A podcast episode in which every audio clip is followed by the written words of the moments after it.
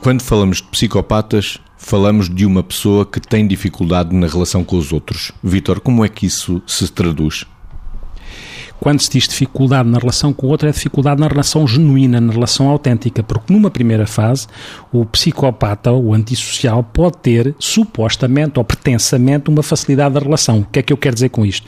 Quer dizer que enquanto ele aparece como encantador, como sofisticado, como charmoso, à procura de obter ganhos secundários, à procura de obter o ascendente sobre o outro, à procura de obter o poder sobre o outro, ou a capacidade de manipular o outro, que lhe traga a garantia de que o outro o admira, de que ele é um, é um tipo sofisticado, um tipo. Porque esta sofisticação, muitas vezes na relação, ao princípio existe. Existe esta sofisticação oca, se quisermos. Muitas vezes até encantatória na forma como se apresenta, na forma como fala das coisas, na forma como até utiliza uma linguagem sofisticada, mas que verdadeiramente ela é oca porque ela funciona na superficialidade.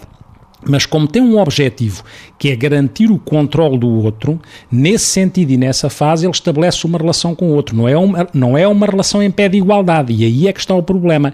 É uma relação que aparentemente funciona enquanto há a manipulação, enquanto há ganhos secundários sobre o outro. E as implicações que isso tem para o outro será outra rúbrica, eventualmente. Mas a questão é esta: é a, a dificuldade de a relação ser autêntica. Porque para uma relação ser autêntica, tem que haver sempre a capacidade de empatia. E muitas vezes, ao princípio, o, o psicopata consegue fazer uma coisa, que é fingir as emoções já que não as sente. E finge para ter a garantia de fazer este vínculo viciado na relação com o outro.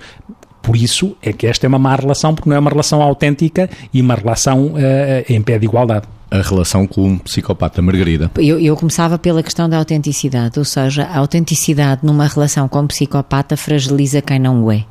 Nós estamos a dizer um psicopata, enfim, estamos, sabemos do que estamos a falar, não é? Portanto, um psicopata este rótulo é, é, logo uma coisa chocante, porque muitas vezes nós estamos a interagir com pessoas com este tipo de personalidade e não sabemos.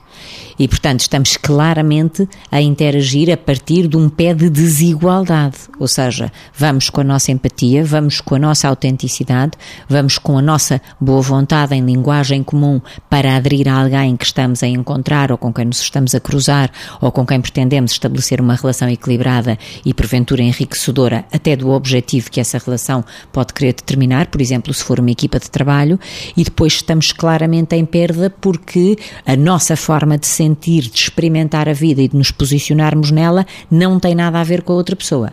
Portanto, difícil de relação, porque efetivamente estamos em déficit e estamos claramente em uh, desvantagem. A questão é se sabemos que, porventura, essa pessoa, se já conhecemos as características e se por uma qualquer circunstância somos levados a cruzar-nos com ela, aí podemos ter alguma vantagem ao conhecer o que predomina nessa pessoa em termos de prováveis reações e de prováveis comportamentos, já que, não tendo nós aquela estrutura, aquilo que verdadeiramente vamos conseguir é proteger-nos na forma de investir naquela relação e tentarmos ser, fazer, no fundo, o desafio é tentarmos fazer alguma pedagogia não para mudar o outro, mas modificando nós as nossas condutas e as nossas atitudes relacionais, podermos fazer com que o outro não tenha caminho facilitado para exibir naquele espaço e naquele tempo relacional as suas piores características, as do psicopata.